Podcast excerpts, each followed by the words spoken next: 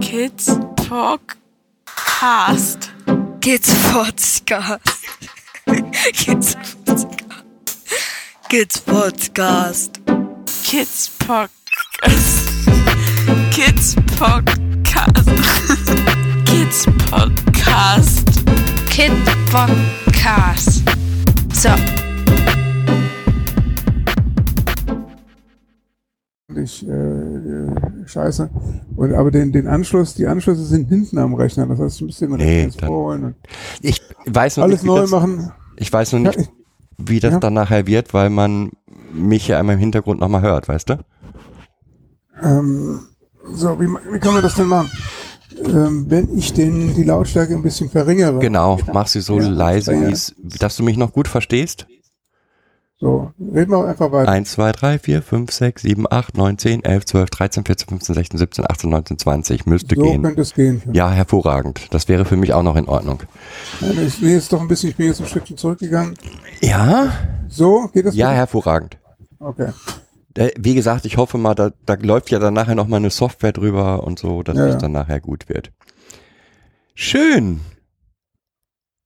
Jetzt haben wir uns erstmal wieder. Jetzt erzähl mal, was ist mit der mit der Mail ähm, Verteiler? Also wer hört auf? Die, die Marie-Louise Kohnen hat äh, irgendwie zum ersten Mal nach längerer Zeit ähm, ein Newsletter geschrieben und hat äh, äh, sozusagen ihre, ihre Abwesenheit oder das Fehlen äh, äh, der, oder der, der, der üblichen Frequenz damit begründet, dass sie halt gerade mit, mit Wohnungsauflösung beschäftigt sei. Mhm. Und deshalb äh, hänge sie auch eine Liste mit ihrer abzugeben, mit den abzugebenden Büchern und Preisen dran. Und wer, wer möge, könnte sich melden. Und dann hat sie halt noch ähm, ihr, ihr, ihr das produktive Schaffen der letzten Zeit darüber dokumentiert, dass sie zwei, ich glaube, Zeitschriftenbeiträge oder Buchbeiträge Mhm. äh, angehängt hat. Einer davon, äh, der sich mit dem Verhältnis äh, zwischen Jugendhilfe und Jugendpsychiatrie Okay. ähm, sozusagen beschäftigt. Zweiten weiß ich gerade nicht auswendig. Wäre auf jeden Fall spannendes, spannender, spannendes Ich gucke Thema. nochmal, äh, zur Not äh, schicke ich dir einfach nochmal, also ich habe nur eine Christian Ströver ähm, E-Mail-Adresse gehabt, die habe ich genutzt. Also chris.stöver.gmail.com ist die, die am einfachsten immer ist. Und da ist nichts gekommen. Also Mhm. Warte mal, das kann ich ja hier, ich Äh, kann sie beigehen. dir nochmal schicken. ja, warte, nee, das war, ich aufmachen. Ich, sollte Ich, Outlook ich schicke sie dir gleich nochmal, ganz in Ruhe. okay. So. Fein. Und du, du gehst morgen in, fährst morgen in Urlaub? Übermorgen, morgen habe ich äh, nochmal so ein, so ein, ich weiß nicht, ob du, äh, ob du weißt, dass ich ähm, an der Schlag Halsschlagader operiert worden bin. Nein, weiß ich Ich nicht. habe morgen nochmal so ein, so ein, so ein, so ein Arzt, äh, den ich da sozusagen durchcheck, äh, unter anderem, weil ich, ähm, danke, ist da, also die, die Mailadresse, ähm, weil ich im äh, äh, März eine, eine, meine Karottes ausgeräumt bekommen habe oder eine Plastik eingesetzt bekommen habe, weil mein Gehirn irgendwie etwas min minder durchblutet war. Mhm.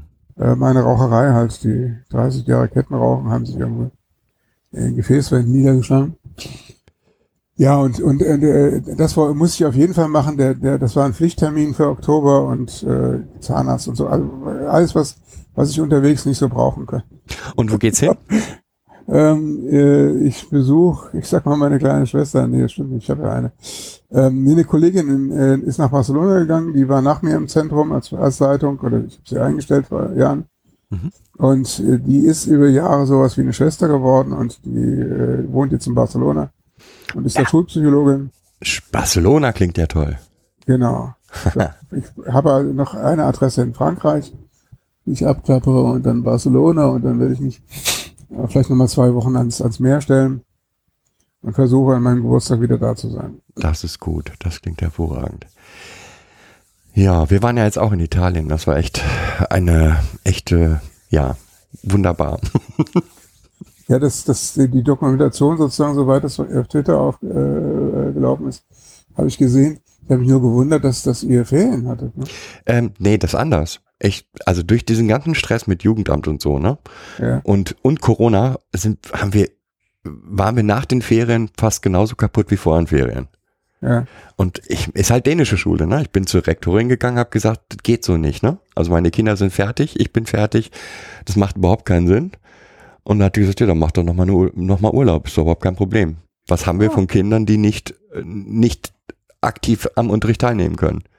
Das ist nachvollziehbar. Ja, ja es ist sinnvoll, aber Ja. in Deutschland wird das nicht Ja. gehen. Ja, fein. Das ist, ja, und dann haben wir halt nochmal Urlaub gemacht. Und Super. ähm, jetzt, das Schöne war dann für meine Kinder, ähm, zwei Wochen Italien, dann eine Woche Schule und jetzt sind schon wieder Herbstferien. Das, gut, gut. Ja. Das ist schön. Ja, Ja, ja.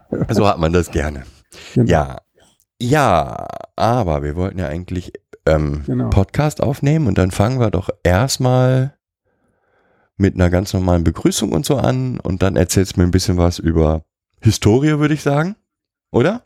Welche oder wessen? Deine. Meine. Ja. Also die Leute, die, die das hören, wollen ja wissen, mit wem sprechen sie da. Ja. Und dann sollten wir auf das Thema eingehen, was ich da angefangen habe, weil mich macht das gerade echt kirre. Das, das kann ich gut verstehen. Ich bin, bin da auch, äh, ähm, ich bin da auch relativ wütend auf die, die einschlägigen Fachverbände und, und so. Ja. Ähm, ja. Der, weißt du was? Nur mal so, hier wird gerade ein Traumapädagoge angeboten. Der findet an einem Nachmittag statt. Und die Leute kriegen ein Zertifikat. Ja, ja. Ich habe jetzt, also prinzipiell hätte ich nichts dagegen, wenn ich da auch nur, nur, nur irgendwie die Äh, Idee da darf hätte, ich- dass das ich- gehen könnte, aber Darf ich, darf ich da nochmal nachfragen? Ja. Äh, äh, wer ist denn die, das zertifizierende, die zertifizierende Dachgesellschaft? ich sag's dir jetzt nicht, also das ist nicht eine Dachgesellschaft, das macht die Uni. Okay, weil, weil es gibt von der äh, GPTG. Klar, Ähm, die kenne ich ja auch. äh, gibt, genau, aber das sind ja, dieses Basiscurriculum sind ja 24 Stunden, ne? Ja, Oder 20. ja, Äh, das ist natürlich auch äh, eher ähm, ja schon unterdeterminiert. Ähm, und ich dachte, dass es vielleicht so war, dass sie sich da was geholt haben. Aber Uni ist natürlich noch eine schär- schärfere Variante. Ja. Also wie gesagt, da kommen dann irgendwelche auf die Idee, wir können das verkaufen und das sind Pädag sind, okay, es sind Pädagogen nur, ne? Es müssen ausgebildete Pädagogen sein, aber ich krieg in einem halben Tag nicht, nichts unter, das ist Schwachsinn. Natürlich nicht. Okay, also jetzt nochmal. Genau. Hallo Jochen. Moin, moin, Chris. Ja, wir kennen uns schon lange. Jetzt, würde ich ja, sagen. Über, überwiegend virtuell, aber auch einmal in einem sehr, sehr interessanten äh, Vormittag in Real Life. Das Danke nochmal, dass du den Weg auf dich genommen hast. Oh, das ist keine Frage. Ähm, okay, wenn wir jetzt einen Podcast aufnehmen, wer bist denn du? Erzähl mal. Das weiß ich äh, auch noch nicht so. ähm, gut, also äh, sozusagen so eine Eck- und Rahmendaten. Äh, ich heiße Jochen Strauß. Ich bin äh, irgendwann in meinem dritten Leben dann Psychologe geworden. Vorher habe ich in der Krankenpflege gearbeitet, ähm, habe Politik und Geschichte und eben auch Psychologie studiert und habe mich während des Studiums und postgraduiert erstmal sehr lange in äh, allen möglichen ähm, Praxisfeldern der Kinder- und Jugendhilfe äh, ähm, ja, zu ernähren versucht, sage ich mal. Bin dann Ende der 90er Jahre mit meinem, so nach Abschluss meiner Psychotherapieausrichtung, Ausbildung, äh, in die Trauma, äh, Traumapsychotherapie äh, geraten, habe dann als leitender Psychologe eine, eine psychosomatischen Klinik äh, eine, eine Traumastation mit aufgebaut und bin dann ähm, äh, auch als man mir einen prominenten ostdeutschen Nazi als Chefarzt vor die Nase gesetzt hat, äh, als Leiter eines psychologischen Fachdienstes eines großen ähm, Kinder- und Jugendhilfeträgers der Kirche im Rheinland, also Diakonie, gewechselt und habe bis hab da hab den bis 14 geleitet und bin dann nochmal zurück in der Traumaklinik äh, gegangen, die ähm, ihrem Ruf, äh, den sie sich in den 90er, äh, Nullerjahren mal erarbeitet hat, nicht mehr gerecht wird. So, und jetzt bin ich im Ruhestand.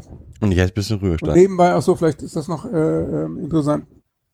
Nebenbei habe ich halt Verbandsarbeit gemacht. Ich äh, war lange Jahre in der DGPT und einen Teil der äh, sonstigen Verbände habe ich mitgegründet und war dann auch teilweise in den Vorständen und bin jetzt äh, aus Ruhestandsgründen, aber auch äh, eingestandenermaßen äh, aus, aus Ärger über die, die mangelnde politische Positionierung da rausgegangen, weil irgendwann läuft man sich den Wolf und hat man keine Lust mehr. Okay, also du bist einer der Urväter des, der Traumapädagogik mit. Ne, das würde ich nicht sagen. Ähm, das war eher mein Vorvorgänger im Zentrum für lebenslanges Lernen. Mhm. Äh, Jochen Uttendörfer, der hat, äh, ich meine, äh, eines der ersten Curricula, also Oliver Schubbe behauptet, er sei noch früher dran gewesen, aber egal, ähm, mit aus der Taufe gehoben und ich habe dann, die haben 99 angefangen und als ich den, den Laden 2007 übernommen habe, gab es das Curriculum schon. Was, was, wo, wo ich mitgestrickt habe, war die Gründung der, der damaligen Bundesarbeitsgemeinschaft Traumapädagogik und diese ganzen Zertifikatsverfahren äh, zum Curriculum Traumapädagogik. Das Ding heißt ja heute Fachverband für psychosoziale Traumaarbeit. Genau, und dann ein Jahr später gab es dann, weil, weil klar war, dass diese, diese, ich sag mal, ähm, ist ein falscher Begriff, aber Schnittstelle zwischen Pädagogik, Pflege, Medizin und wie auch immer äh, total verwaist ist, haben wir versucht mit der GPTG sozusagen so eine Plattform für, für alle irgendwie mit äh, traumatisierten Menschen oder Traumafragen beschäftigten Berufsgruppen äh, zu schaffen. Äh, und das funktioniert aus unterschiedlichen Gründen, über die wir vielleicht reden wollen, äh, überhaupt nicht. Und das ist unglaublich ärgerlich und frustrierend. Also ich finde es ich find's insgesamt frustrierend, das war auch der Anlass für unseren heute, unser heutiges Gespräch. Ich finde es frustrierend, dass äh, über 20 Jahre nach Beginn dessen, was man Psychotraumatologie in Deutschland nehmen könnte, ähm, oder man kann auch Rammstein als, als äh, äh, Referenz nehmen, so viele Jahre danach, äh, es ist keine, keine etablierte und systematische ähm, Basis für, für Traumaausbildung, Traumabegleitung, traumasensible Pädagogik, Pflege und sowas gibt in Deutschland, sondern dass das alles privatwirtschaftlich betriebene Claims sind und es sozusagen den, den im Praxisfeld äh, stehenden Menschen äh, und, und deren Interesse überlassen bleibt, ob sie sich da engagieren wollen die dann mit diesem neuen Wissen aber sozusagen in ihren äh, Herkunftseinrichtungen sofort zwischen die Stühle und unter die Räder bekommen. Das ist, das ist nur zynisch im Prinzip. Ja. Äh, da, das ist ja das, was, worauf meine ähm, Tweets im Prinzip berufen, worauf wir dann wieder ins Gespräch gekommen sind. Ja. Ähm, Im Prinzip ist eine Sache, die wir schon, in, schon, die ich schon in meiner Traumaausbildung so erlebt habe. Es sind extrem viele Pädagogen, die dorthin gekommen sind, neue Anregungen bekommen haben, ähm, mit Ideen aus ihrer Ausbildung rausgegangen sind und dann eigentlich vor Wände gelaufen sind. Ja. Und man, also es war eigentlich ein offenes Geheimnis, dass man gesagt hat, oh, jetzt brummt gerade was. Ich habe mein, äh, ich habe noch einen kleinen Rechner offen gehabt, den habe ich jetzt mal zugemacht. Okay, er hat nur zwischendurch mal kurz gebrummt, aber Gut, egal. ja.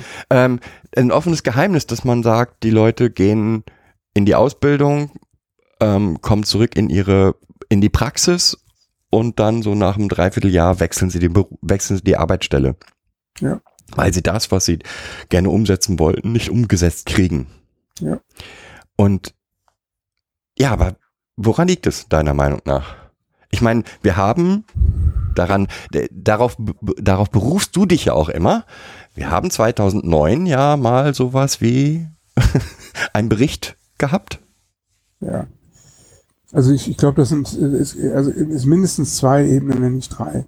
Also zu dem Bericht, ich habe, ich zitiere ja gerne äh, den, die, die Forderung vom damaligen Staatssekretär im äh, Bundesfamilienministerium Wiesner, der hat es durchgedrückt, dass 2003 im 13. Kinder- und Jugendhilfebericht ähm, die Forderung nach traumasensibler Pädagogik erhoben wurde. Mhm. Man muss ehrlicherweise dazu sagen, das war Herrn Wiesners letzte Großtat. Der stammte noch aus dem Bergmann-Clan des, äh, des äh, Ministeriums, also wie Herr Röhrig auch. Und wenn man sich nach, äh, anguckt, was an Familienministeriumsleitung, waren glaube ich nur Frauen, also Christina Schröder, Ursula von der Leyen und so weiter nachgekommen sind, äh, dann, dann äh, ah- erahnt man vielleicht schon, wie groß die Leerstelle ist, die, die entstanden ist im Fa- Bundesfamilienministerium. Also ist da nichts weiter mit passiert. Ne? Das Mhm. ist ein Statement, das ist in der Welt und gut ist. Ähm, was, was aus meiner Sicht aber äh, sozusagen vorher gelaufen ist, oder das war ja schon äh, sozusagen fast ein Hilfskonstrukt, was an der Stelle nicht weiterging, ähnlich wie die Traumapädagogik als, als Brand sozusagen im Prinzip ein Hilfskonstrukt war. Ähm, das liegt ja zum einen, glaube ich, an den, an, den, an den historischen Entwicklungen oder an der historischen Perspektive zum Beispiel der Kinder- und Jugendhilfe, was für die Pflege ganz ähnlich ist, aber das ist jetzt erstmal ein anderes Thema. Äh, und das liegt, äh, wenn man, wenn man sich sozusagen die Kinder- und Jugendhilfe äh, in der, in der historischen Perspektive anguckt, ähm, äh, und das, das kennst du von mir. Ähm, ich, äh, für mich beginnt das nicht am 8. Mai 45 neu, sondern ich erlebe da eine äh, historische große Kontinuität seit den äh, ausgehen, vom ausgehenden 19. Jahrhundert über ähm, äh, die also die, quasi die, die, die Auspreisung oder die, die, die Schaffung von Asylen äh, für, für Menschen, die sozusagen in der bürgerlichen Gesellschaft, ähm, wie soll ich sagen, ja, unpassend waren, äh, aufgrund von welchen Merkmalen auch immer. Äh, das hat sich dann ja sozusagen über die Nazi-Zeit nochmal verschärft in die Vernichtungs- und Tötungsanstalten. Da hat dann die Kinder- und Jugendpsychiatrie, äh, sozusagen, die sich ja erst in den 20er Jahren des letzten Jahrhunderts gegründet hatte, auch einen hohen Anteil dran gehabt. Und am 8. Mai äh, 45 oder nach dem 8. Mai 45 ging es ja im Wesentlichen mit demselben äh, Personal, aber neuen Diagnosen weiter. Mhm. Ja, also es durfte nicht mehr lebensunwertes äh, äh, Leben heißen, in Anführungszeichen, sondern es hieß dann eben Persönlichkeitsstörung. Und ähm, die Heimkampagne Ende der 60er hat äh, sozusagen vorgeblich neue Impulse gesetzt und äh, zu etwas geführt, was man die, die Sozialpädagogisierung der Jugendhilfe genannt hat, bis hin dann auf der Basis auch des äh, der ähm, UN-Kinderrechtscharta ähm, äh, dieser dieses jetzt schon wieder alten SGB 8 nach 1990 mit einer sehr starken ähm, Hilfeorientierung. Also eigentlich ging es darum, Eltern zu unterstützen oder Familiensysteme zu unterstützen, ähm, äh, das besser hinzukriegen. Also sozusagen mhm. ambulant vor stationär oder so. In, der Zeit ist viel passiert in der Jugendhilfe äh, mit, mit der Einrichtung von psychologischen Fachdiensten, babababam. Und dann gibt's mehrere Brüche, unter anderem die Approbationsordnung, also ein Teil der, der Kolleginnen haben Approbation bekommen, aber äh, die, die psychologischen Fachdienste waren dann sozusagen auch ohne ohne äh, weiteren Auftrag nach dem äh, Psychotherapeutengesetz. Und in den 90er Jahren des letzten Jahrhunderts setzt eine Ökonomisierung der, der Jugendhilfe ein. Das ist sozusagen um Effektstärken und Evaluierung von Maßnahmen und wie auch immer geht. Und immer dann, wenn Maßnahmen irgendwo draufsteht, dann ist das Wort, äh, der Begriff Hilfe weg. Da hat sich die Perspektive verschoben. Mhm. Das heißt, im, im Prinzip rückt die Jugendhilfe, Kinder- und Jugendhilfe, und das wird auch deutlich aus meiner Perspektive, im neuen SGB VIII rückt wieder zurück in die Pathologisierung, äh, die irgendwann, das ist jetzt eine überzogene Formulierung, ich weiß, aber die irgendwann sozusagen schon mal zu diesen Vernichtungsgeschichten äh, äh, Geschichten mhm. geführt hat. Das ist also, äh, es, es geht nicht mehr darum, das hat man ja an, an vielen anderen Stellen sozusagen in der Psychotherapie, es geht nicht mehr darum zu verstehen, sondern es geht darum, irgendwas wegzumachen. Und das möglichst schnell und möglichst preisgünstig. Also das ist so die eine Perspektive. Die andere Perspektive ist schon angedeutet gewesen. Dadurch, dass die, die, die Kinder- und Jugendlichenpsychiatrie sozusagen ein ganz, ganz großes Maß an äh, Definitions ähm, äh, Hoheit äh, sich selbst im Prinzip zugeschrieben hat, aber auch von anderen zugeschrieben bekommen hat, in der Hilflosigkeit äh, der Pädagogik, äh, woher die auch immer stammt jetzt erstmal, ähm, äh, gibt es so, so eine Glocke über der Pädagogik, die da heißt, vielleicht sind wir nicht genügend. Mhm. Ähm, und jetzt verbinde ich das mal mit der Traumageschichte. Wenn man sich anguckt, äh, die, die Psychotraumatologie ist relativ spät im Prinzip aus den USA zu uns gekommen. In der Folge von Rammstein hat dann eine Beschleunigung über, über äh, das äh, Zugunglück in Eschede bekommen, aber ist sozusagen immer ärztlich definiert gewesen. Das heißt, in dem Moment, wo die Pädagogen sozusagen für sich die, die, die, die Notwendigkeit äh, entdeckt haben, äh, sich mit äh, den traumatisierten Kindern im Kontext von Kinder- und Jugendhilfe zu beschäftigen, gab es bereits ärztliche Fachgesellschaften, die für sich die Definitionshoheit sozusagen ergattert hatten. Mhm. Und wenn man den Ärzten sozusagen etwas wirklich, das ist, das ist jetzt ein bisschen schwierig, das als positiv zu verstehen, aber ich versuche es wirklich anerkennend aus. Wenn man ihnen wirklich etwas sozusagen anerkennend zusprechen kann, sie wissen, wie man Marktmacht definiert. Mhm. Ja, sie haben sozusagen diese Standes, äh, diese äh, ärztliche Standesordnung. Es ist unglaublich erstaunlich, wie im 17. Äh, Jahrhundert ein paar wild gewordene Friseure in London die erste chirurgische Fachgesellschaft gründen und, und seitdem läuft dieser Zug. Und in dem Moment, wo Ärzte sich was wo draufsetzen, wird es ganz, ganz schwierig, sozusagen nicht ärztliche Inhalte unterzubringen. Mhm. Und daran krankt äh, sozusagen ein bisschen auch, äh, also an dieser Schnittstelle hängt äh, sozusagen, dass die Traumapädagogik versucht hat, irgendetwas Eigenständiges zu machen. Mhm. Ähm, äh, um aber sozusagen Gehör zu finden, brauchten sie sozusagen, also als wir die, die, dieses Curriculum für Traumapädagogik ähm, entworfen haben, äh, sozusagen die, die Abstimmung äh, fürs, für, die, für die Ausbildungskurricula, für, äh, brauchte es sozusagen die, die, die Zusammenarbeit mit der DGPT Mhm. und der ärztlichen Fachgesellschaft. Äh, und es ist nur schwer gelungen, aus meiner Sicht, äh, ein eigenständiges pädagogisches Standing zu entwickeln. Das kam dann im Wesentlichen erst 2013 mit den Standards für die stationäre Jugendhilfe. Ähm, aber es, es bleibt sozusagen, äh, äh, äh, es bleibt sehr, sehr disparat. Es gibt sozusagen, ähm, genau, erstmal so. Es gibt diese zwei Blöcke, es gibt die Pädagogik und, und die, die, die ärztlich dominierte Seite. Und äh, das dritte, was äh, nicht passiert ist, es gab keine Möglichkeit, und da, das, da habe ich äh, nur vage Fantasien, woran es liegt. Ähm, zum Beispiel die Traumapädagogik oder wie man es immer nennt, äh, vielleicht auch traumasensible Pädagogik in den, in den universitären Rahmen zu spielen, sozusagen. Mhm. Und das liegt äh, äh, daran, dass, dass mit den Bachelorstudiengängen in der sozialen Arbeit und den Veränderungen in den, in den, an den Fachschulen, also mit der, der äh, Schaffung des Sozialassistenten, die ganzen Ausbildungen durcheinandergewirbelt worden sind und die sozusagen nicht mehr inhaltlich bestimmt sind über die Praxisfelder, sondern über das Erreichen von bestimmten Zielen. Also an den, an den Fachhochschulen oder vormaligen Fachhochschulen geht es jetzt darum, sozusagen so viele Punkte zu ergattern, dass man irgendwo äh, möglicherweise Masterstudiengänge weitermachen kann oder promovieren kann oder wie auch immer. Und da kommt sozusagen die inhaltliche Arbeit in der sozialen Arbeit äh, viel zu kurz. Das ist Bulimie lernen, wie man es im Medizinstudium oder Psychologie auch hat. Also äh, das ist eine sehr disparate Landschaft im Moment mit, mit drei historisch sehr unterschiedlich äh, funktionierenden ähm, äh, Ebenen und, und Interessenebenen. Äh, Ebenen. und dazwischen fallen sozusagen die, die sich dafür interessieren, sozusagen, wie du es eben schon skizziert hast, sozusagen zwischen alle Stühle. Mhm. Ja, also wenn du Traumapädagogik irgendwas gemacht hast, dann, dann lächeln die Ärzte, weil du bist ja keine Traumatherapeutin Mhm. oder Traumatherapeut.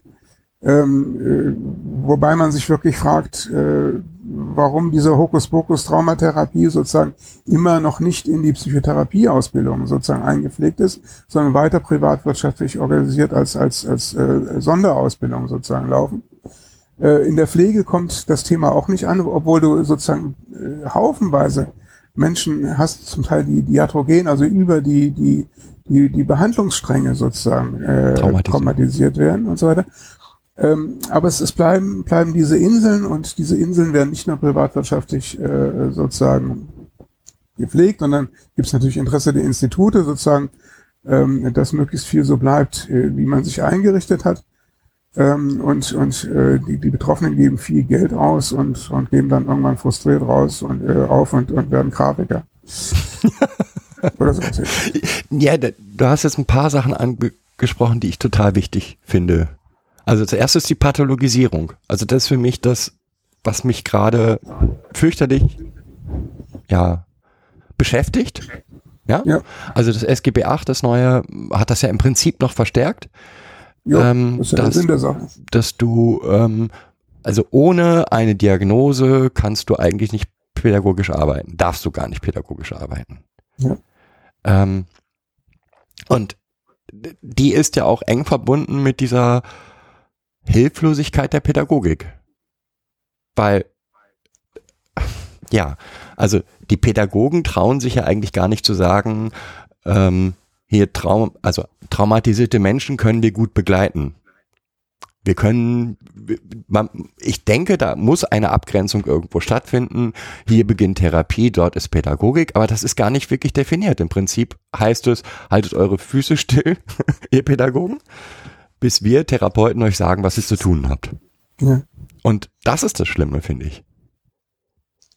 Ähm, Und das ist so ein Selbst, also äh, äh, für mich ist das ein selbst äh, wirksamer wie soll ich sagen, so ein Teufelskreis. Also die Pädagogen, die ganz schnell auch sagen, nee, da lasse ich mal meine Finger von. Um Gottes Willen. Ähm, erlebe ich immer wieder, dass ähm, Pädagogen sich dort auch bewusst raushalten aus Trauma, weil sie Angst ja. haben, etwas zu, etwas, etwas, ja, dann kommt das, das, dann kommt das alles, also ähm, dann wird das Kind richtig krank, ja? Ja, so. genau, man retraumatisiert ist. Und genau, also diese, diese Angst ist ja riesengroß, dass Berater sagen, also auch das habe ich ja, habe ich mehrfach erlebt, dass Berater mir gesagt haben, nee, also ich habe hier schon 50, 60 Kinder durch äh, begleitet als ähm, Berater für Pflegeeltern und keins meiner Kinder ist zur Therapie gegangen. Ist das nicht toll? Und ähm, wo ich denke, nee, wenn da wirklich ein traumatisiertes Kind dabei wäre, wäre es vielleicht sinnvoll. Ja. Ähm, du bringst mich ein bisschen in argumentative Schwierigkeiten, weil ich, äh, also ich fange mal vorne an. Ja. Ich glaube tatsächlich, dass diese ähm, ähm, und äh, also dass die die die Hürde zwischen Pädagogik und Therapie eine künstliche ist. Mhm. Ja, also und das das äh, das ist eher ein Popanz, den die Psychotherapeuten, glaube ich, betreiben. Mhm. Ähm, dass das die, der aber natürlich auch im, im, im Finanzierungssystem niedergelegt ist. Ne? Mhm. Du musst irgendwie eine schwere Störung haben. Das ist in Deutschland äh, im Moment noch ein bisschen einfacher als in USA, wie es scheint. Äh, aber da kommen wir auch noch hin. Du musst schon gestört sein, damit du Hilfe finanziert bekommst. Mhm. Und das wertet natürlich äh, sozusagen, äh, weil es ein kompliziertes Antragsverfahren ist, tralala, diejenigen, die diese therapeutische, in Anführungszeichen, Hilfe leisten, natürlich gegen den, äh, gegenüber denen ab, äh, die in Anführungszeichen nur pädagogische Hilfen leisten. Mhm. Das ist im System sozusagen so angelegt äh, und hat äh, viel mit ärztlicher Standeslogik zu tun. Das hat wenig mit, mit, äh, mit der, der konkreten Praxis oder auch den, den, den Menschen äh, zu tun. Der nächste Punkt ist, äh, man hat äh, in den 80ern in der Studienreform einen Diplomstudiengang Pädagogik geschaffen, der ins Nichts führte.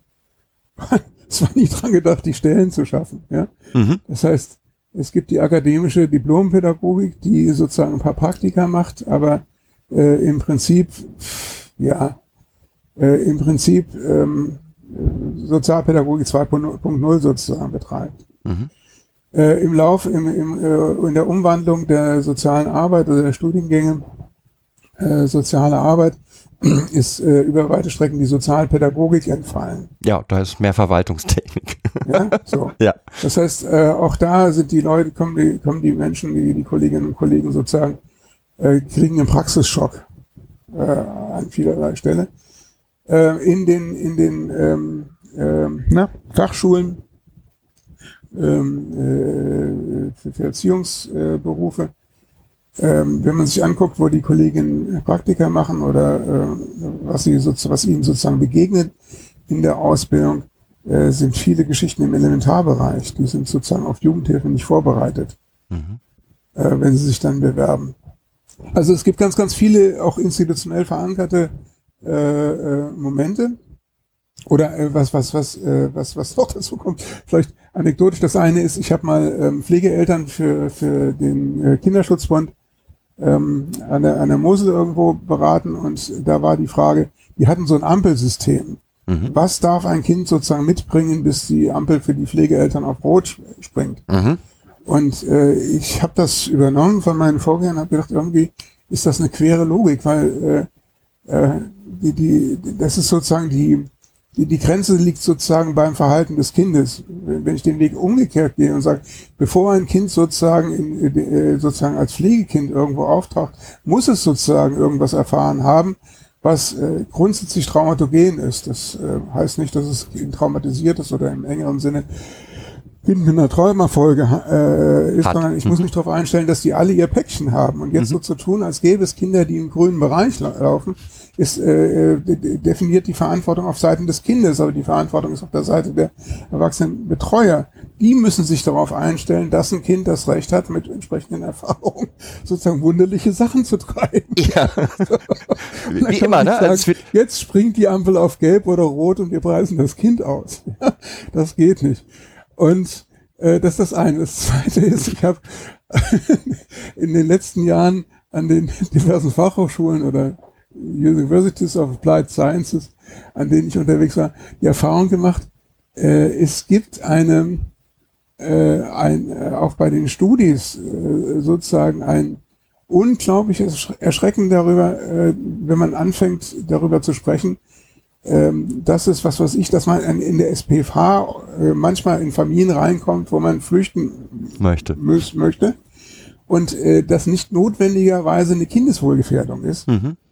Ähm, sondern es auch von den Sozialpädagoginnen sozusagen eine bestimmte Form von von Aushalten und Selbstreflexion. Ne? Ist es sozusagen mein Vorurteil, dem ich jetzt begegne? Sind das, äh, was weiß ich, bin ich getriggert oder so? Und äh, die, die, an, der, an den Unis scheint es so etwas zu geben wie, ähm, äh, jeder ist irgendwie getriggert. Keiner will das Gewaltabbildung, bababam, darf nicht sein. Das heißt, wir haben überall diese, dieses Weichgespülte und am Ende treffen diese weichgespült sozusagen eingebetteten, sozusagen wie auch immer, sicher ganz gut ausgebildeten Menschen auf eine Klientel, die sich nicht drum kümmert, was für einen Schein du mitbringst.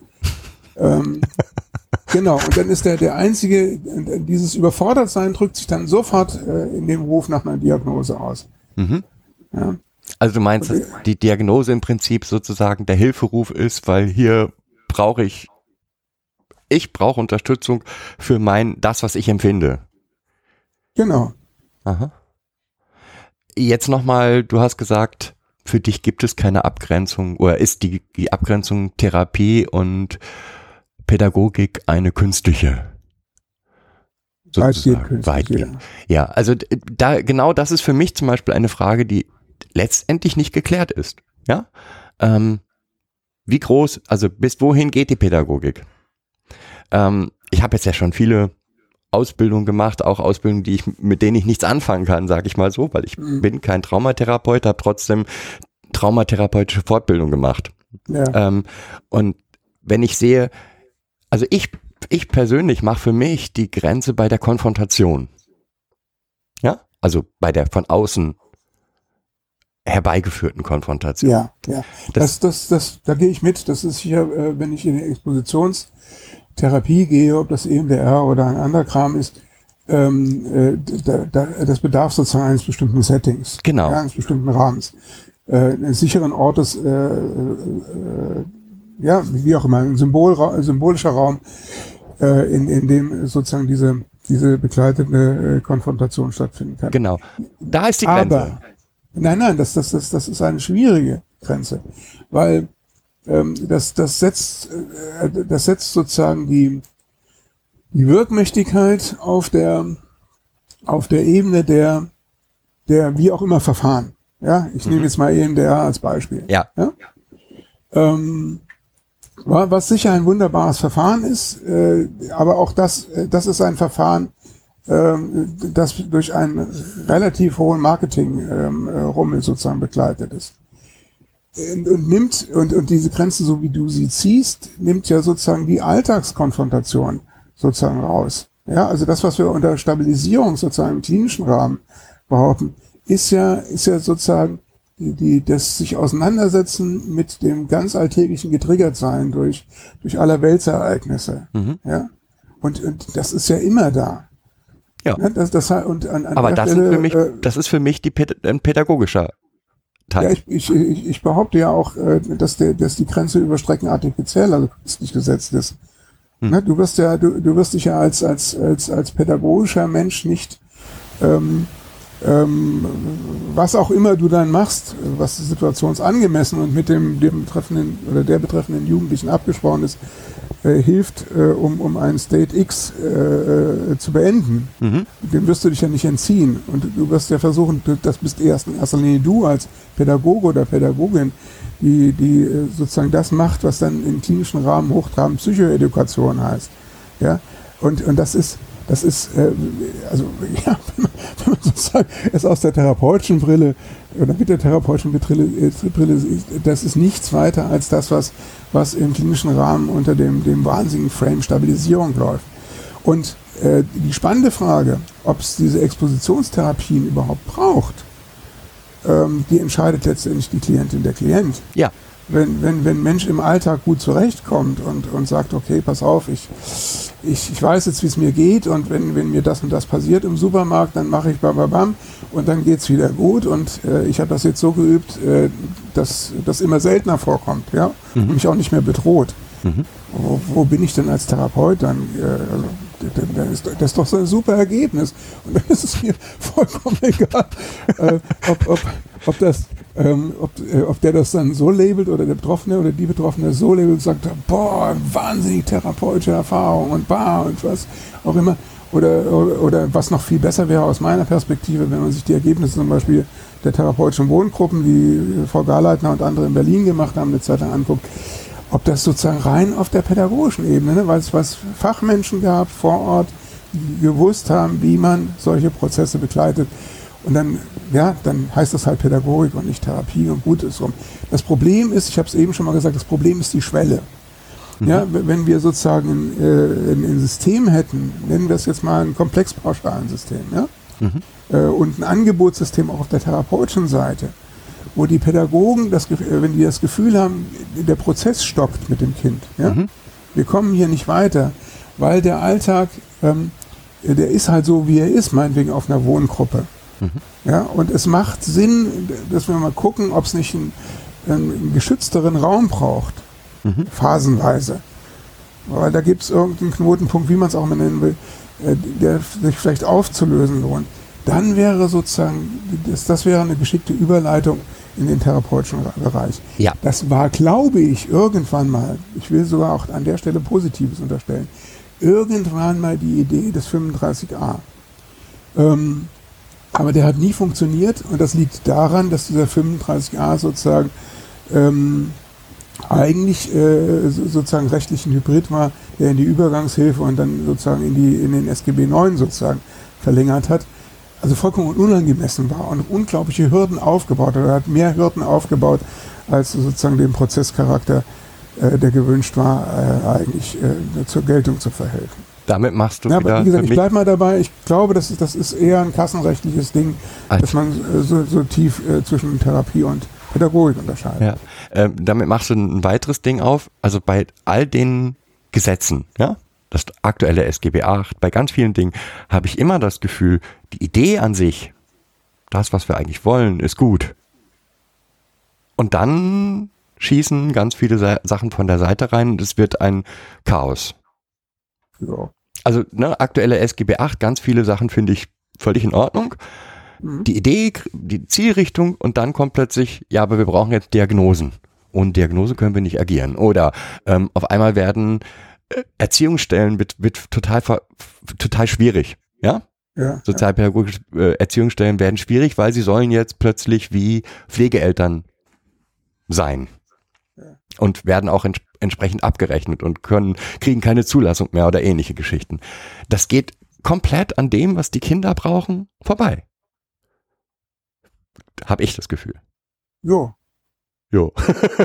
Nein, das, das ist das, was du, was, was ich vorhin mal die, die Ökonomisierung äh, genannt habe.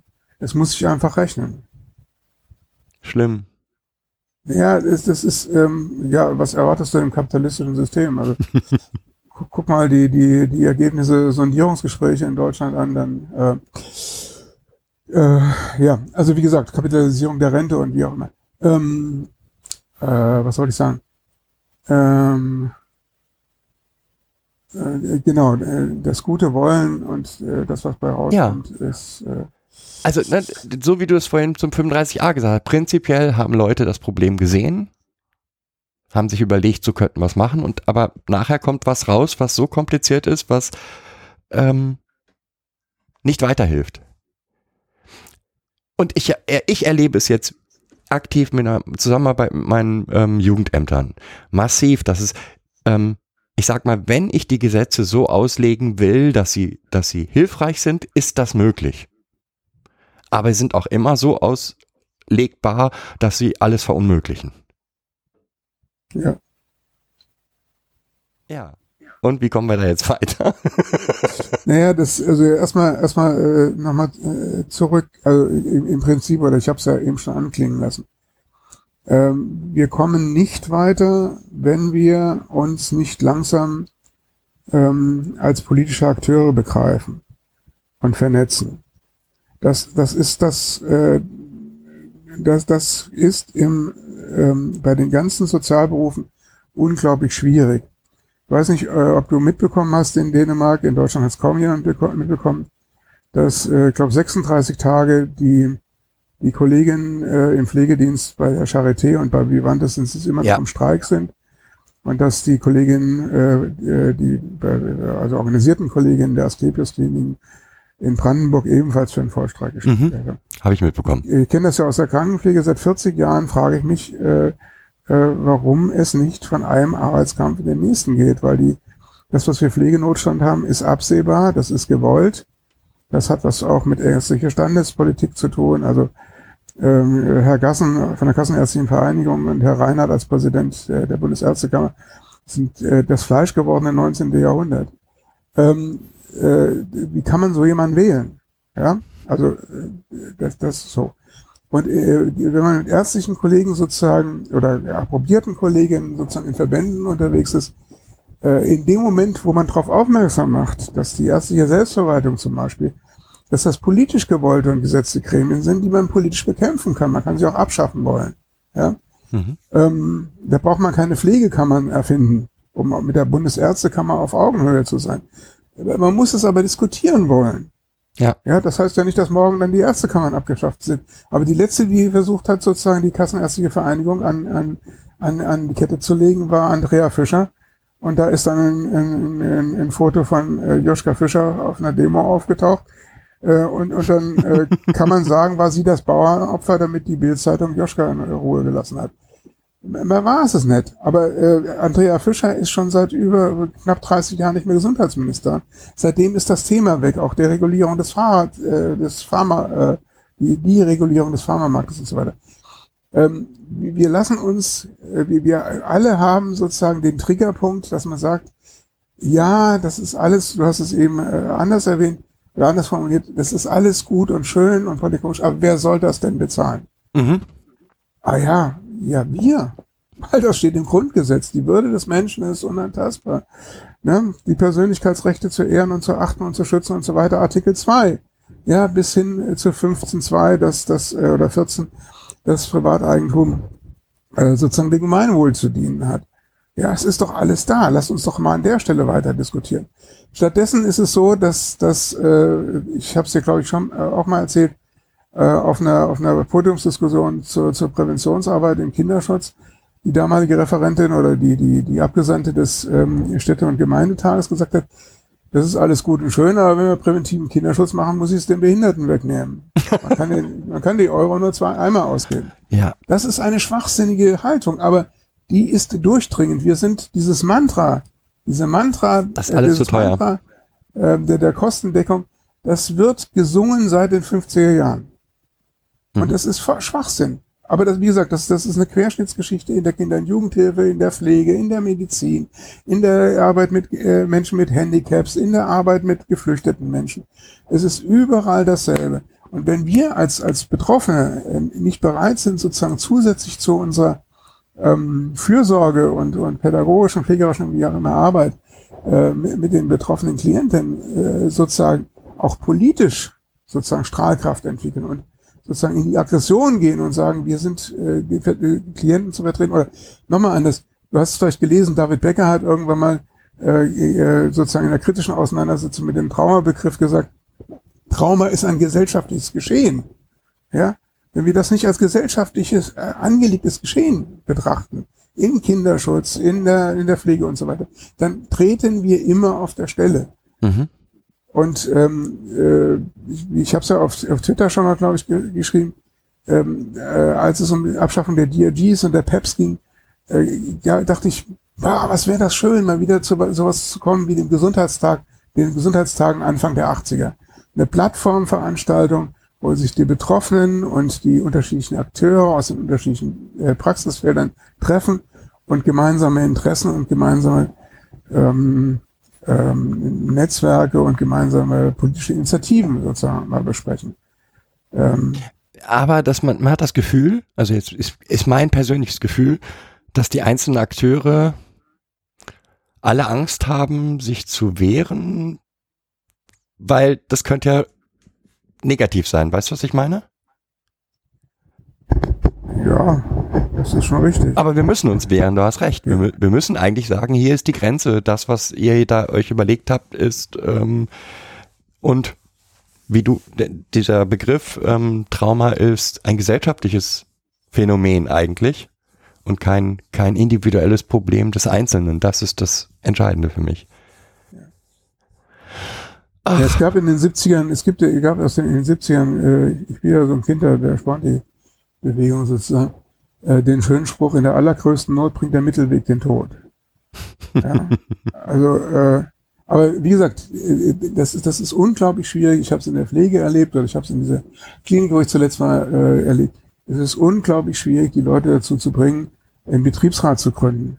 Mhm. Ja, weil man Angst hat, sobald man aus der Deckung kommt, also quasi die Komfortzone, die ja keine ist, weil die ganze Zeit wird ja darüber gemault, wie die Bedingungen, dass die Ja. Bedingungen untragbar sind und so weiter. Ja. Aber wenn man das Gefühl hat, man, man, man, wird sichtbar, ähm, das, das macht Angst. Mhm. Zum einen bräuchte, bräuchte es dazu sozusagen Vorgesetzte oder Menschen, die vorausgehen, die sagen, ich bin ein bisschen angstfreier. Ja, die gibt es ja vielleicht auch vereinzelt im Feld. Aber es müsste auch, und da, da, da bin ich im Moment, deshalb äh, reden wir ja auch miteinander, äh, Suche, auf der Suche nach, nach, einer, nach einer Neukonzeption. Also es, es bräuchte äh, ähm, eine Möglichkeit sozusagen in den Basisausbildungen viel, viel stärker wieder äh, eine Form auch äh, von politischem Bewusstsein Mhm. reinzubringen. Ja, also äh, wenn es schon in der Psychologie, der- im grundständigen äh, Bachelorstudium äh, nicht stattfindet, äh, wie bringt man das sozusagen in den Masterstudiengang äh, Psychologie, ganz besonders jetzt, wo er ja approbationsbewährt wird? Wie, wie kann man sozusagen eine stärkere Politisierung der, der Fachhochschulen hinkriegen? Wie nimmt man mehr, äh, was, wie, wie begegnet oder ja, wie er, ertüchtigt oder äh, empowert man die, die, die Menschen in Erziehungsberufen? Und das, das wäre zum Beispiel eine Aufgabe, äh, zum Beispiel von Verdi oder GEW, Mhm. ja, ähm, äh, da, da viel mehr, viel mehr Angebote eben auch an den Hochschulen zu machen. Aber Wie gesagt, für mich nicht nur an Hochschulen. Also ähm, das fängt nochmal weiter unten an. Es gibt ja eigentlich keine gesellschaftliche. Oh, jetzt gerade war ganz schlimm. Äh, es Ja. gibt ja eigentlich keine gewerkschaftliche Vereinigung für Erzieher. Also die Erziehungsberufe sind nicht organisiert. Ja, es, äh, noch, äh, meines Wissens gibt es die GEW und es gibt immer noch Verdi. Ja, aber GEW versteht sich eher für Lehrer als Lehrer. Ja, aber grundsätzlich von den Statuten her äh, so. Ähm, äh, dieses Selbstverständnis von, von der GEW oder auch von Verdi könnte man ändern, man müsste erstmal eintreten. Und es müsste eigentlich im ureigensten Interesse äh, sozusagen auch im Pr- Prinzip auf die, auf die Tarifmächtigkeit äh, äh, dieser, dieser Institutionen äh, sein, sozusagen äh, mehr vor Ort an Angeboten äh, und Werbung zu machen. Ja, das stimmt. Ja. Also dein Und, äh, aber was, was natürlich ein großes Problem ist, das dürfen wir nicht vergessen, glaube ich, ist, äh, das ist dann ein weiteres Lieblingsthema, aber dann sitzen wir noch zwei Stunden, weil ich dann, glaube ich, äh, mich richtig heiß rede. Ähm, ein Großteil der, der Träger ist konfessionell gebunden. Ja. Ja, das heißt, in, in dem Moment, wo du in dieses, äh, dieses Multiversum der, der Mitarbeitervertretung, also nicht mehr Betriebsratsarbeit, Mu- Mitarbeitervertretung, sozusagen eintrittst, wird es arbeitskampftechnisch relativ schwierig für die Kollegen. Das heißt, wiederum Trauma, gesellschaftliche Aufgabe und so weiter. Ähm, äh, wir müssen uns über die, ähm, wie heißt es so schön? Ähm, ich komme auf den Begriff jetzt gerade nicht. Die Verlagerung staatlicher Aufgaben auf freie Träger. Ja, Ähm, wir müssen uns darüber Gedanken machen, wie, wie weit es denn mit der Unabhängigkeit von Staat und Kirche ist. Und ob es, äh, äh, oh, ja, ja. Nein, weil, weil der, der Punkt ist, in dem Moment wurde sozusagen die, die, die, ähm, die öffentlichen Träger, also die Jugendämter, äh, so- sozusagen Aufgaben an die freien Träger äh, delegieren, die sich wiederum als Wirtschafts, ähm, äh, Unternehmen. Äh, als wirtschaftlich Unternehmen, genau. Unternehmen verstehen, weil das war mein das Argument, äh, wenn es in der Diakonie klemmte, bei meinem Träger hieß es, muss ich ja auch rechnen. Dann habe ich gesagt, nein, das steht im Gesetz, das muss ich nicht rechnen. ja. so. Und wenn ihr es nicht leisten könnt, was ihr sozusagen aufgefordert seid zu leisten im Kinderschutz, dann müsst ihr es lassen. Ja, Ja. Ähm, So, ich muss so mal eben das. eine ganz kurze Pause machen, weil ich muss ganz dringend aufs Klo. Bin gleich wieder da. gerne.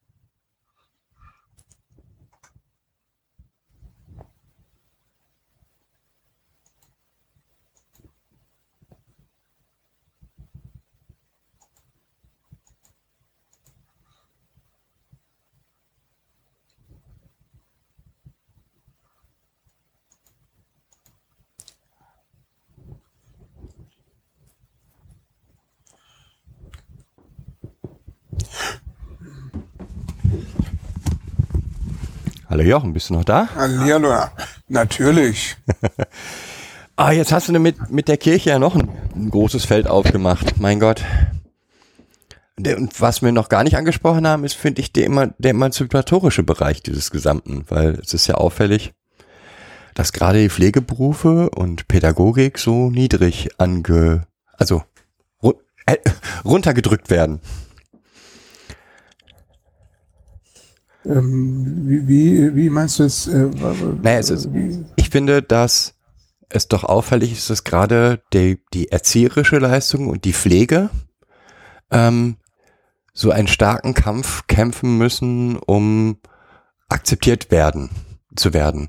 Und für mich ist das ein ganz klar auch emanzipatorischer Ursprung. Ja? Also es sind in Anführungsstrichen weibliche Aufgaben, ähm, die wir ja nicht so gut bezahlen müssen. gut, du gehst jetzt auf diese. Auf, auf, Ich weiß nicht, ob man dahin muss in die Richtung. ja, ja ich, ich glaube, dass es richtig ist. Ähm, Im Prinzip. Ähm, ähm, ich bin mir aber nicht sicher, ob das reicht. Also, äh, das ist unstrittig richtig. Äh, man könnte sich natürlich auch die Frage stellen, warum ist das keine, ähm, mal abgesehen von der ärztlichen Seite, ne? Also die Psychiatrie war, war immer ärztlich geleitet. Mhm. Ja, und äh, Ähm, das waren ja die ärztlichen, die Psychiater, Psychiater der ersten Stunde. Euler, Kreplin waren ja üble Rassebiologen. Also, aber da- das will ich jetzt gar nicht weiter vertiefen. Ähm, da komme ich gleich drauf. Also die, diese diese Kehrseite ist ist äh, und und ähm, die ähm, die Last der der Kehrtätigkeiten auf den Schultern der Frauen über die Jahrhunderte als als Teil der patriarchalen ähm, äh, Gesellschaft, das sehe ich auch. Ähm, aber warum ist das so? Nachdem ja nicht alle Männer sozusagen äh, Jäger sein können. ähm, ich glaube, nein, was, was wir, was wir, was wir, ähm, äh, mir hat, mir hat die Anna Bergmann, das ist eine Kulturwissenschaftlerin, die in Innsbruck und in, äh, zumindest als ich sie kennengelernt habe, in Frankfurt-Oder gelehrt hat, ähm, äh, sehr geholfen äh, auf dem äh, Richtung auf Verstehen, glaube ich. Und zwar, äh, also ein sehr, sehr gutes Buch, das sie dazu geschrieben heißt, äh, heißt Der entseelte Patient, Mhm. wo sie äh, beschreibt, wie nach dem 13. Jahrhundert aufgrund der, der Tatsache, dass äh, ein guter Christ sein äh, die, die Menschen nicht ausreichend schützt, ähm, sozusagen die, in, so ein Bruch in der, ähm, in der, in der Weltsicht der Menschen oder in der Seinsgewissheit äh, einsetzt der dazu führt, dass, äh, und das bezieht sich auch auf die Anatomie, ähm, dass man versucht, Dinge zu kontrollieren und zu beherrschen. Mhm. Und äh, das, das gelingt am besten, indem man alles auf möglichst kleinste Einheiten runterbricht ähm, und die dann sozusagen funktional wieder kombi zu kombinieren versucht. Ähm, ich verlasse jetzt mal den, den, den, den Bereich der, der, der Medizin, weil ähm, äh, neben, neben, äh, das hat auf einer anderen Ebene zur Folge, dass die Menschen, die, also es gab in allen Gesellschaften Menschen, die besonders waren, Mhm. wie man das auch immer beschreiben mag. Ja, ich will es überhaupt keine, keine äh, Diagnosekategorien aufmachen. Menschen, die irgendwie für die Mehrheitsgesellschaft wunderlich waren. Und die, die Frage, äh, was mit diesen wunderlichen Menschen äh, passiert, wie die Gesellschaft mit ihnen umgeht, äh, darauf haben ja die unterschiedlichen Kulturen und Gesellschaften sehr unterschiedliche Antworten gegeben. Unsere Antwort ist die, ähm, ähm, wir wollen sie zur Vernunft bringen. Sie sollen funktionierende Teile einer Gesellschaft äh, werden oder in heutigen Worten, sie sollen zum Bruttosozialprodukt äh, beitragen. ähm, und da- das führt zu allen möglichen Geschichten. Wenn man sich die Geschichte der Psychiatrie anguckt, das ist eine Geschichte der Gewalt. Das sind ja im Wesentlichen die Asyle sind Gulags. Die, die Waisenhäuser, äh, die Krankenhäuser waren Experimentierschuben von wild gewordenen Ärzten, ähm, äh, Menschen, die wir heute vielleicht als Pädagogen bezeichnen würden, wie auch immer.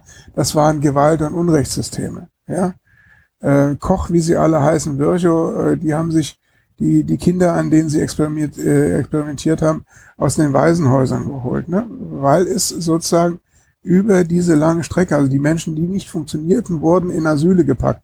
Die wurden ausgesondert aus der menschlichen Gesellschaft, die im Zuge der Aufklärung immer vernünftiger wurde. Foucault hat ein wunderbares Buch äh, über äh, Wahnsinn und Gesellschaft geschrieben, der, der, wo er den, diesen Prozess, wie ich finde, sehr eindringlich und sehr klug beschreibt. Ähm, und, und dann gibt's sozusagen über die Genetik im ausgehenden äh, 19. Jahrhundert äh, äh, äh, sozusagen ähm, die, die, äh, die Kategorie des genetisch Minderwertigen. Ne? Also zum Beispiel für Menschen, ähm, für Kinder, die auf Trebe sind, von denen Ja. wir heute sagen würden, die sind halt auf, äh, die, die wachsen in Familien heran, die, wo es keine Bindung gibt, Gewaltsysteme, so viel, wie auch immer, ja. Ähm, und äh, das ist ein Teil der, der ähm, ein Teil ihrer, ihrer, ihrer Überlebensstrategie sozusagen, äh, ihr Leben auf der Straße zu, zu bringen, weil das immer noch äh, vermeintlich äh, besser ist, als was zu Hause passiert. Mhm. Die werden in die Anstalten gefercht und jetzt sozusagen nicht wie früher sozusagen einfach ähm, mit Zwang bespielt, ähm, sondern sie unterlaufen, äh, durchlaufen auch sozusagen eben eine psychiatrische, wie auch immer, Diagnostik. Und am Ende steht, die sind zu nichts zu gebrauchen. Und die Nazis nennen das dann Ballastexistenzen. Ähm, das sind ja nicht nur die Nazis, sondern die Einrichtungen, die als Verlichtungseinrichtungen sind, sind kirchliche Einrichtungen der Diakonie und der Caritas. Ja, das heißt, die, die, die kirchlichen Träger, die bürgerliche Gesellschaft, die Nazis und die damals moderne Wissenschaft waren sich weitgehend einig, wie mit diesen äh, menschlichen, in Anführungszeichen bitte, doppelte fünffache Anführungszeichen, menschlichen Restkategorien umzugehen ist. Nämlich sie auszusondern und zu vernichten. Und ich habe es vorhin schon mal eingeschoben gesagt, diese ganzen Institutionen und Menschen machen nach dem 8. Mai 45 einfach weiter. Das heißt, in dieser Gesellschaft ist eingepflegt, wer in diese Berufsgruppen geht, wer sich sozusagen mit, mit diesem menschlichen Sondermüll in Anführungszeichen beschäftigt, ja, Mhm. der steigt ab. Also der wird sozusagen, er kriegt sozusagen das Etikett äh, und äh, sozusagen, wenn man sich das amerikanische äh, Versicherungssystem anguckt, dazu gehört ja auch Frank Krankheit und Siechtum, Krankheit und Siechtum. Wenn du in einer, in einer extrem protestantischen, kalvinistischen Deutung sozusagen krank wirst, dann hast du was falsch gemacht. Das ist eine Diskussion, die die Corona-Schwurbler zum Teil ja auch führen. Ne? Ja. Ein gesundes Immunsystem, äh, ein gesundes Leben äh, be- bewahrt dich vor allem Möglichen. Dann brauchst Und in dieser Gemengenlage sind diejenigen, die sich krank, äh, dysfunktional sind, ähm, äh, sind, sind solche, mit denen man sich nicht beschäftigt. Das, das, die sind irgendwo ausgesondert. Und diejenigen, die sich mit ihnen beschäftigt, werden sozusagen dazu erzogen, zu glauben, dass sie sozusagen, weil ähm, für ihr Klientel und für sich nichts zu fordern haben. Sie sind, sind froh darum, dass diese Gesellschaft so großzügig ist, äh, dass man äh, sozusagen die, äh, die, die das ist der Triple-Down-Effekt, ne? Mhm. Äh, die Prosamen von der äh, Tafel der, der Wohlstandsgesellschaft, die unten anregen, die müssen dann aber auch reichen. ähm, und, und das wird, wird tief eingepflegt. Da gibt's von Bourdieu ähm, äh, einen wunderschönen Begriff des Habitus. Ähm, das, das ist Aufgabe der Schulen, der, der Fachschulen, der, der, der Krankenpflegeschulen, der, der, der äh, Studiengänge, ne? immer wieder zu sagen, so. Und das Gute ist, wenn du sozusagen diese Care-Arbeit machst, du bist immer noch ein bisschen besser als die Klienten. Ne? Also über die hast du Macht. Wobei das ja schon, ja, okay. Ja, also das, das ist dann nochmal eine, eine, eine Diskussion. Aber im Prinzip, ähm, äh, wir sind, ich bin, ich bleibe bei dieser Gemeinwohlgeschichte. Äh, dass, dass, äh, wenn es um Gemeinwohl geht, dann, dann kann es keine, ne, wir haben die Inklusionsdebatte an den Schulen, wo auch immer, ne, dann kann es keine Ressorts außerhalb geben, sondern Inklusion heißt, wir arbeiten alle äh, oder wir, wir leben in derselben Welt und wir, wir essen am selben Tisch und Punkt. Ja? Mhm. Und das ist eine Aufgabe der Gesellschaft, äh, sich dem zu stellen. Und in dem Moment, wo wir das anfangen zu begreifen und uns dafür streiten, jetzt sind wir wieder bei den politischen Auseinandersetzungen, braucht es, äh, äh, wird es dann auch ähm, ähm, schwerer, die, die Sozialberufe äh, sozusagen auszupreisen. Mhm. Ja? Ja. Und genau dieses, ähm, dieses qualitative Darstellen von Leben, ja, also das ist besseres Leben, schlechteres Leben, ist halt das Hauptproblem, ne? Ja. Ach Jochen, du machst mir eigentlich, ich dachte, ich telefoniere mit dir und bekomme neue Hoffnung. Ja, die, nein, Moment, äh, Moment, äh, ähm, es gibt äh, schon wieder ein alter Sponti-Spruch, ne? Ja? Aus Angst muss Wut und aus, aus Wut muss Widerstand werden. Ja. Ja, und äh, ich hatte gehofft und ich, da, da, da, äh, vielleicht, vielleicht ist es, also ich, bin ja deshalb draufgesprungen auf deinen Tweet letzte Woche, weil ich dachte, ähm, also zum einen lässt es mich nicht los und äh, ähm, dachte, es braucht möglicherweise wie bei Zündungen von anderen Dingen auch immer wieder Momente, wo man sagt, okay, lass uns drüber nachdenken, wie kann es denn jetzt weitergehen? Ja. Meine Idee, meine Idee ist, äh, nachdem ja dafür auch viel drüber geschrieben worden ist, äh, auch, auch das verstaubt in Bücherschränken, meine Idee wäre, zu sagen, äh, Akteure einzusammeln, zu sagen, okay, und wir, wir organisieren jetzt mal eine Netzwerkkonferenz. Ja. Und äh, diejenigen, die das am ehesten machen könnten, im Prinzip, weil sie äh, zum Beispiel Sekretariate haben, über die die Anmeldung laufen kann oder die Orga laufen kann, das sind die Traumafachverbände. Mhm. So, und dann wäre die nächste spannende Frage, wie gewinnt man Einfluss auf diesen Fachverband äh, psychosoziale äh, Traumaarbeit? Also ich weiß, äh, äh, in der vormaligen BAG äh, gibt es Leute, die sehr un, äh, unzufrieden sind mit der mangelnden politischen ähm, Ausrichtung. Ausrichtung. Ja? Mhm.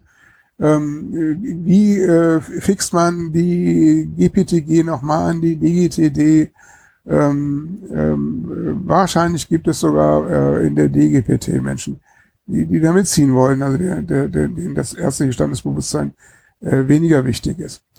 Ähm, was muss dazu passieren? Äh, zum Beispiel, dass man äh, anfängt sozusagen ähm, ein Thesenpapier entwirft. Mhm. Wenn man ein Thesenpapier in Vorbereitung auf so eine Netzwerkkonferenz macht, wo, wo lanciert man das? Wo bringt man das unter? Ja, das Ja. ist das äh, so. Und dazu muss es ein redaktionelles Team geben. Und äh, da kann doch, äh, warum nicht? Da, da können doch die diversen äh, Social Media kan Kanäle eine Rolle spielen. Ich weiß nicht, wie groß deine, deine Twitter-Blase ist. Ähm, meine ist ja eher marginal. Da- Ähm, Das ist ja mal die Äh, Frage, äh, die Größe der Twitter-Basis ist sicherlich nicht groß genug. Ja? nein, das muss ja, das sollen ja Schneeballeffekte werden. Ja, also Leute anfixen und, und, und sagen, okay, lasst uns weiter diskutieren. Dann haben wir möglicherweise erstmal sozusagen äh, virtuelle Konferenzen, Vorbereitung. Ne? Mhm. Ähm, weil, weil ich glaube, äh, dass das ein, ein weiteres Problem ist, in dem Moment, wo, wo es Experten gibt, die diesen Prozess vorantreiben, dann dürfen die nicht ausfallen. Ach so, noch was anderes. Äh, In dieser Traumaszene ist ja eine unglaubliche hohe Fragmentierungsbereitschaft. Ja. Ah, das habe ich vergessen zu erwähnen. Äh, etwas, was sehr hilfreich wäre, wäre zum Beispiel, wenn die Menschen, die traumatisiert sind, auch als Experten, ebenfalls mit ihrer Betroffenheit sozusagen da sein können. Müssen. Und das, das ist nicht ungefährlich. Ich weiß von einer ganzen Reihe Leute, also ich weiß, was mir passiert ist in der Diakonie, als ich gesagt habe, Leute, ich war ein Verschickungskind und ich bin über die Internate getaumelt. Glaubt mir, ich weiß, wie es sich anfühlt, einer, einer totalen Institution gegenüber zu sein. oh, oh, du bist Betroffener. genau, genau. Der ist nicht ganz ernst zu nehmen, der ist ja, Ja. äh, der krank im Hirn. Ja. Ja. So. Und das geht anderen Leuten auch so. Ja, also eine Freundin von mir hat jetzt, glaube ich, in der siebten Aufgabe ihres Buches ähm, äh, zum ersten Mal erwähnt, äh, dass sie eine Betroffene ist. Da ist ihr äh, viele Jahre von abgeraten worden. Ja? Ja. Ähm, wir müssen uns da auch zeigen. Das heißt aber auch, dass äh, notwendigerweise, da wo traumatisierte Menschen sowohl als Experten als auch als Betroffene unterwegs sind, ähm, diese, diese allfälligen dissoziativen Fragmentierungs, wie auch immer, ähm, State-Muster auftauchen. Das sieht man in der ganzen Verbandsarbeit. Das heißt, in dem Moment, wo, wo so eine Initiative auf der Schulter von ein, zwei ganz besonders äh, engagierten oder drei, vier, fünf ganz besonders engagierten Menschen ruht, läuft sie Gefahr, dass in dem Moment, wo, wo die sich anfangen zu streiten, und das ist zu erwarten, dass das etwa 14 Tage dauert, diese Das Ganze auseinanderbricht wieder. eine, eine schräge zentrifugale Dynamik kriegt. Ja, das heißt, man muss im ersten Anlauf, glaube ich, gucken, dass man das relativ breit streut ähm, und dann, wie gesagt, vielleicht erstmal sagt, das ist jetzt so eine Art Redaktionskonferenz wie, oder Brainstorming oder wie auch immer, ja. Mhm. Aber wie gesagt, ich fand das letzte Woche äh, interessant, weil ich dachte, das ist vielleicht mal wieder so ein Impuls. Ein, ein kleiner Funke, mit dem man mal angucken muss, ob, äh, er mit den, den ich ein bisschen anfachen kann, dass ein kleines Feuerchen draus entsteht. Und vielleicht ein letztes noch, weil, weil ich will dich ja jetzt nicht äh, trübe und, und äh, deprimiert von dannen schleichen lassen. Ähm, es gibt ein letztes Interview, das ähm, John Lennon vor seinem äh, Tod gegeben hat. Und äh, da hat er auch eine sehr, sehr düstere Zukunfts-, also gesellschaftliche Zukunftsperspektive sozusagen entworfen. Und äh, dann ist er von dem Interviewer gefragt worden, äh, hier, sagen Sie mal, äh, so schwarz sehen, wie kann das denn sein, dass die Beatles äh, in vielen Liedern so hoffnungsvoll geklungen haben? Und da sagte John Lennon, ach wissen Sie, wir sind es immer vorgekommen, dass wir auf einem fast führerlosen Segelschiff auf hoher See im Sturm der Wellen sind und oben im Mastkorb singen, äh, sitzen und immer wieder singen, Land in Sicht, Land in Sicht. und vielleicht muss man die Perspektive wieder ausgraben und wir müssen halt so lange Land in Sicht äh, schreien, bis wir tatsächlich, bis die Wolken aufreißen. Und wir Land in Sicht haben.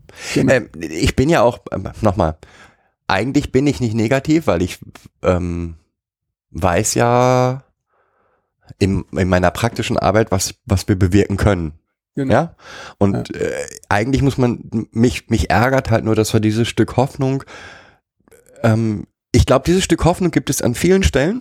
Ja, also wo, wo gute pädagogische Arbeit mit Traumatisierten gemacht wird, entsteht immer auch Hoffnung. Ja. Nur es sind halt viele einzelne Kerzen und eigentlich müsste es, ähm, ja, das Wissen, was da entsteht, müsste eigentlich ein Leuchtfeuer sein, an dem sich viele Traumatisierte wärmen können und für die, dass sich diese Menschen gemeinsam dafür einsetzen, dass es ihnen besser geht. Ja, anstatt ähm, jeder für sich kämpft und jeder so sein kleines Stück ähm, hat. Von daher ist dein Aufruf schon genau richtig. Ich ja, es, es gibt, es gibt noch was, weil du gerade so formuliert hast. Ähm, was, was ganz, ganz wichtig ist, ist, dass die, die Betroffenen sozusagen, oder da gibt's ja auch Initiative Phoenix oder wie sie alle heißen, ähm, äh, die diversen Initiativen rund um die ähm, äh, äh be, äh, Betroffenen vom, vom eckigen Tisch oder runden Tisch Heimatteam mhm. und so weiter. Äh, da gibt's ja schon was dann auch über den, den unabhängigen Beauftragten und so weiter. Ähm, äh, dass man aber die Betroffenen mit, mit äh, sozusagen einbindet. Ja, unbedingt. Ja, weil, die, weil, die, weil wir als äh, vermeintliche Experten ähm, neigen sonst wieder zu paternalistischen Lösungen. Und, äh, auf, glaub, auf jeden Fall. Also das ist, mhm. ähm, ich, ich weiß ja, dass mein Podcast auch von sehr vielen Betroffenen gehört wird. Ja. Ähm, und das ja nicht aus, ähm, ich glaube, das entsteht nicht deswegen, weil wir uns über sie erheben. nee, nee, nee, nee, das ist, das ist, du bist ja sehr nah an der, äh, an der, an der Praxis und äh, du lässt ja auch deinen Ärger spüren über das Versorgungssystem und so weiter. Ja. Das, das macht das natürlich also das ist ja, das ist wieder eine andere Diskussion, nämlich die Frage der Abstinenz in der, in der Pädagogik und, und äh, Therapie, ob man sich da nicht versteckt als Mensch, ja, hinter so einer vermeintlichen, also Abstinenz im freudschen Sinne geht darum, du sollst deine Patienten oder Klienten nicht ausbeuten. Mhm. Weder sexuell noch sonst wie. Mhm. Ja? Aber das heißt nicht, dass du äh, dich als Mensch sozusagen verstecken musst, verbergen musst. Ja, hinter einer da. Fassade der, der, pff, ja, so, wie auch immer. Ähm, äh, ich finde diese Diskussion hochspannend. Vielleicht ist ja der, der Podcast jetzt, den wir hier gerade machen und den du noch hinterredigieren wirst oder wie auch immer. Ja. Äh, ein, ein kleiner, ein kleiner Baustein. Ähm, Baustein, genau. Und ähm, ich habe ja gesagt, ich ziehe mich ein Jahr raus aus, aus vielen Dingen, auch als wir uns, uns äh, gesehen haben. Ähm, äh, wenn, wenn sich sozusagen Richtung Frühjahr irgendwas ent äh, entwickelt, wo wo ich das Gefühl habe, da, da macht es Sinn, nochmal Energie reinzustecken. Da bist du wieder da? Da bin ich, naja, ich bin jetzt, ich bin jetzt nur vier Wochen weg. Ne? Nein, alles aber, gut. Aber die, dieses Jahr, von dem ich gesprochen habe, als wir uns gesehen haben, das, das endet ja fast äh, praktisch im April nächsten Jahres. Ähm, aber ich, ich äh, aus, aus dem, was wir die ganze Zeit besprochen haben, heraus, äh, habe ich gedacht, ich habe keine Lust mehr, äh, Energie rein äh, in Sachen zu entwickeln, die, die äh, in absehbaren äh, Sackgassen enden. Ne? Mhm. So sondern äh, es, es, muss irgendwie eine Idee von was Neuem kommen. Ähm, und äh, ich erwarte jetzt nicht, dass die Revolution losbricht, sondern eine, eine, wie gesagt, einfach, dass, dass ich, mein, mein Traum wäre oder ist gewesen, damals, als, als wir das äh, Bündnis Gesunde Krankenhaus gegründet haben, oder ja, das haben andere Leute gegründet, ich bin dazugestoßen, dass ich gedacht habe, äh, was wir brauchen, ist sozusagen, dass alle, alle diese Interessentengruppen, die wir besprochen haben, an, äh, sich mal hinsetzen und sagen, wir haben gleiche Interessen, wir arbeiten unter den gleichen Bedingungen. Wir werden wechselseitig gegeneinander ausgespielt. Ähm, und das hat System. Und, und wir müssen uns aus dieser, aus dieser selbst auferlegten Gehorsamskultur äh, ähm, äh, äh, müssen wir uns befreien. Wir müssen anfangen, ungehorsam zu sein. Also womit wir wieder bei, bei Marie Louise Kohnen wären. Ne? Mhm. Wir müssen uns als politische Akteure begreifen und nicht nur als gute Menschen. Und äh, um ein politischer Akteur zu werden, muss man auch seine arschigen Seiten kennen. Ähm, und damit sind wir wieder bei einem heilsamen Prozess, äh, sozusagen eine Traumabearbeitung. Man darf auch seine Täteranteile und sich mit denen versöhnen. Die braucht man nämlich, um den wirklichen Tätern entgegentreten zu können. Ja, auf jeden Fall für mich ein starker Aufruf. Okay. Also dir nochmal Dank für die Einladung. Ja, danke für dein Kommen erstmal und jetzt ja. hoffe ich mal, dass ich daraus was Vernünftiges zusammenschneide, wobei ja. so viel muss ich gar nicht schneiden. Okay, fein.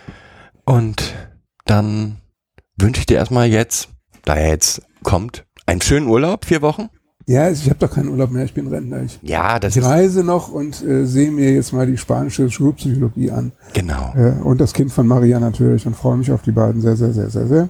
Grüß mir Spanien, was Mach ich noch nie gesehen habe. Ja.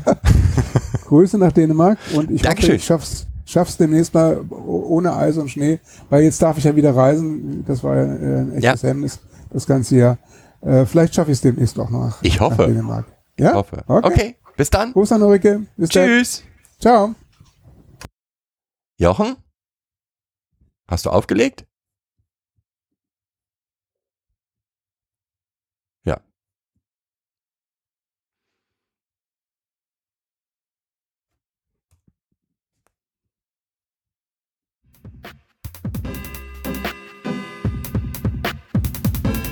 Das war eine weitere Folge Kids Podcast. Danke fürs Zuhören. Show Notes und die Möglichkeit zu Kommentaren unter kidspodcast.de. Anregungen, Ideen und Feedback per Mail an info at kidspodcast.de oder per Twitter an kids-pod. Wenn euch diese Episode gefallen hat, empfehlt sie weiter oder gebt Bewertungen in iTunes oder anderen Podcast-Portalen ab.